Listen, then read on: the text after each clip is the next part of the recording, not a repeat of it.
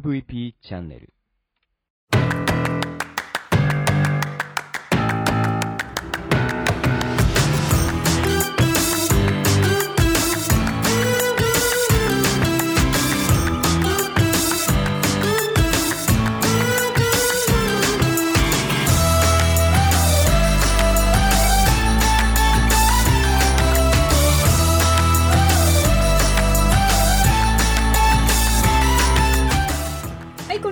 こんにちはブロックンレディオ大見です。この番組は日本の福祉を可愛くしたいをコンセプトに活動している私が企業やものづくりのことなど日々の自虐ネタ満載でお届けする音声コンテンツ壊れたラジオ Broken Radio それじゃあスタートします。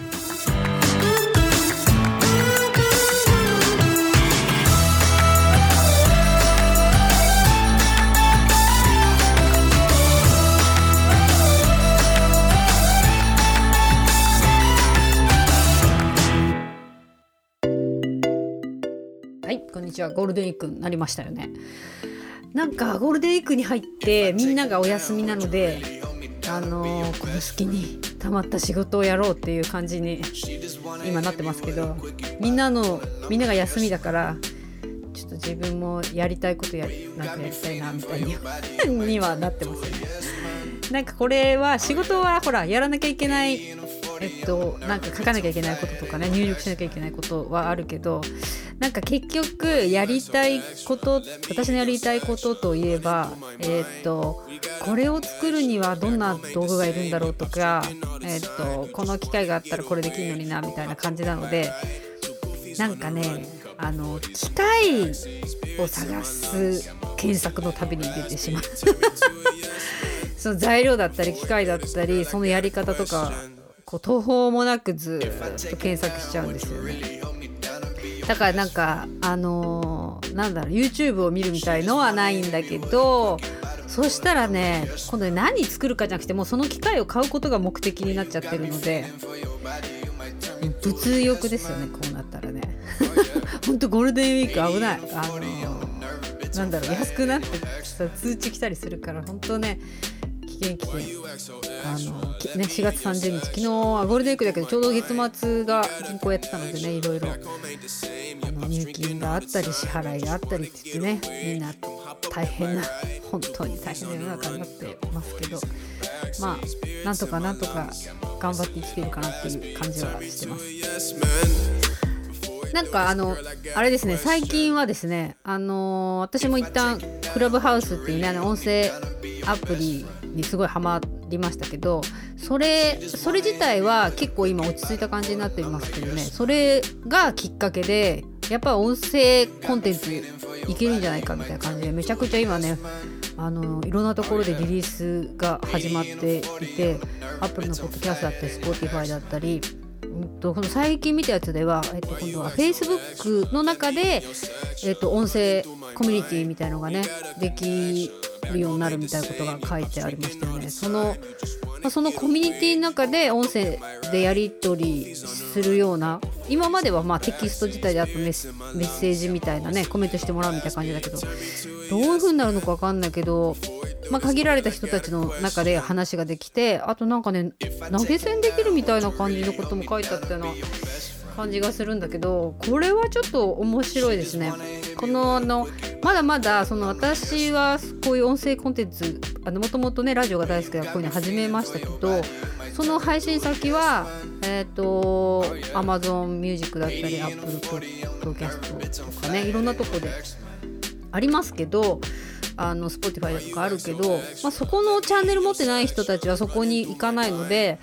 あの案外やっぱりあのノートの方に行って聞いてくださる方もいるだろうし、まあ、むしろそっちは全然知らない人が聞いてくれてるので誰ぞやかわからないけども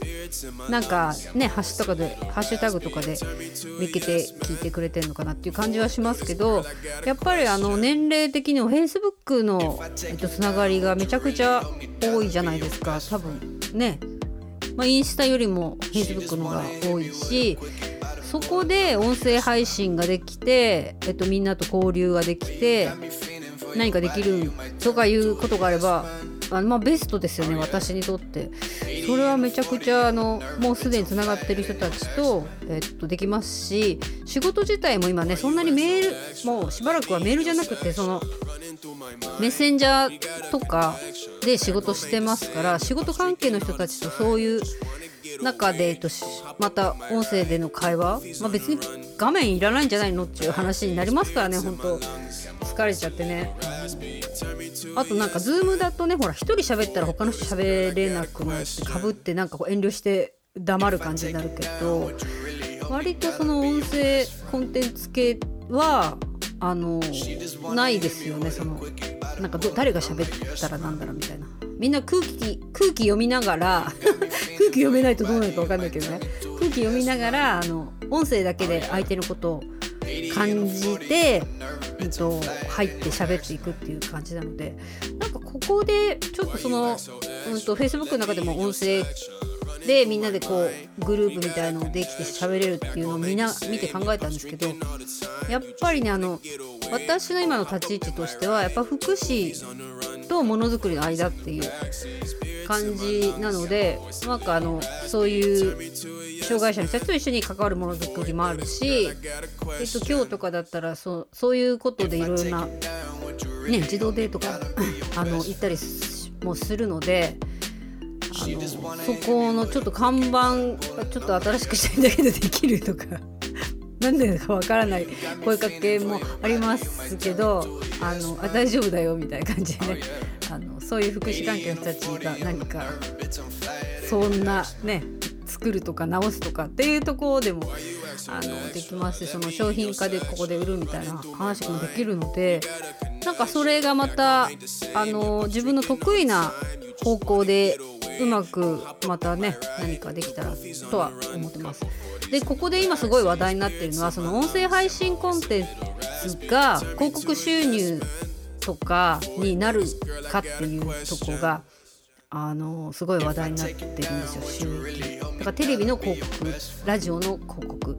えー、その人だけの音声配信にどれだけ広告がつくかみたいな。でそれによってえー、っとねお金がその配信する人たちに入ってくるかっていうのがいよいよ始まったかなっていう感じですけどまあ世の中的にはまだまだ YouTube っていう感じだとは思うんですけどあのあれですねもう散々喋って自分の声も聞いてるのでどういう風な感じのものがいいかぐらいはねだんだん見当ついてきましたね。そうなんですよなので まあコツコツ順調にやろうかなとは思ってます。で、ゴールデンウィーク、今日はね、5月1日でしょ。で、2、3、4、5。まあ、そう思ったら大した、それぐらいしかないですよね。で、今回は、まあ、どこも、まあ、もちろん別にどこか行くとかね、あのないですけど、あの帯広が地元なので帯広の西帯広の近くにある有楽町っていうねジンギスカン屋さんがあるんですけどジンギスカンを取り寄せようと思ってちょっとそれがね ゴールデンウィーク唯一の、えー、楽しみになってますね。あとねちょっと今日は食べ物の話になっちゃうけど、まあ、北海道にいるいないにかかわらずぜひ行ってもらいたいのは今日はねあのすすきのにある西光さんって西に光って書くねお寿司屋さんがあるんですけどそこがあの今まで夜だけだったんです。けどランチをやってお持ち帰りのなんかほんとねマグロ丼みたいな感じのあのマグロ入ったんでやりますみたいなお知らせをしてたので SNS それをね今日ね取りにお昼に行ってさっき食べたんだけどめちゃくちゃ美味しくて。あの普段はもう座って座ってうんとねコースで夜だと1万5000円ぐらいからなのかな。なのでそんなねいつも行けるわけじゃないし何かの時にちょっと行くみたいな感じなんですけど、まあ、そのねあの今日のお昼お持ち帰りテイクアウトがマグロが入ったって言って2500円でそのねお弁当みたいに出してたの。でもうこれはいかないわと思って。行ったんですけどめちゃくちゃ美味しくてもともと有名なとこなんですけどなんでその知り合いかというとあの娘があのうちは調理師をね目指して中学校からやってたんですけどその高校行った時の食物科のあの講師で来てたんですよねそこのあの大将が。だからそこの卒業生なんですよね。でなんか行ってあの娘もね就職決まったのって話しながらそのやつをもらってもう家で噛みしめて。食べましたけどやっぱり美味しいもの食べるってすごく満たされますね。あの食べ食べるって大切。今日はだからそのめちゃくちゃ美味しいあの何うんと中落ちなんだけどそれがもうなんだろうなもうなかなか食べれないようなもうすすきのおしざ屋さんの中落ちみたいな感じのもの食べ、えー、あさってはお昼の有楽町のジンギスカンをね頼んだのでジンギスカン鍋を出してもうがむしゃらに食べたいと思います。これもうね私ねあのすごい変態性があるんですけどそのジンギスカンの匂いみんなすごく嫌がると思うんですけどあの食べた後にねあのついた服の匂いとかでもジンギスカンの匂い噛んだらはあいい匂いと思って。次の日とかなんか匂いするものの匂い噛んではあいい匂いだなみたいな。買ったジンギスカンがねだんだんなくなっていくとすごく寂しい気持ちになってくるっていうね。もう大好きすぎてちょっとおかしい感じですけどね。是非あのみんなに食べてもらいたいなと思って。今日はちょっと食べ物の話しました。はいえっ、ー、とね今日あのね心して今回のゴールデンウィークは昨日は、えーと、グローバルブラザーズ配信したので今日は今ブロークンレディでしょ12345はちょっと真面目に毎日配信したいと思います。じゃあみんなあんまり天気良くないけど楽しんでゴールデンウィーク過ごしましょう。じゃあまたね。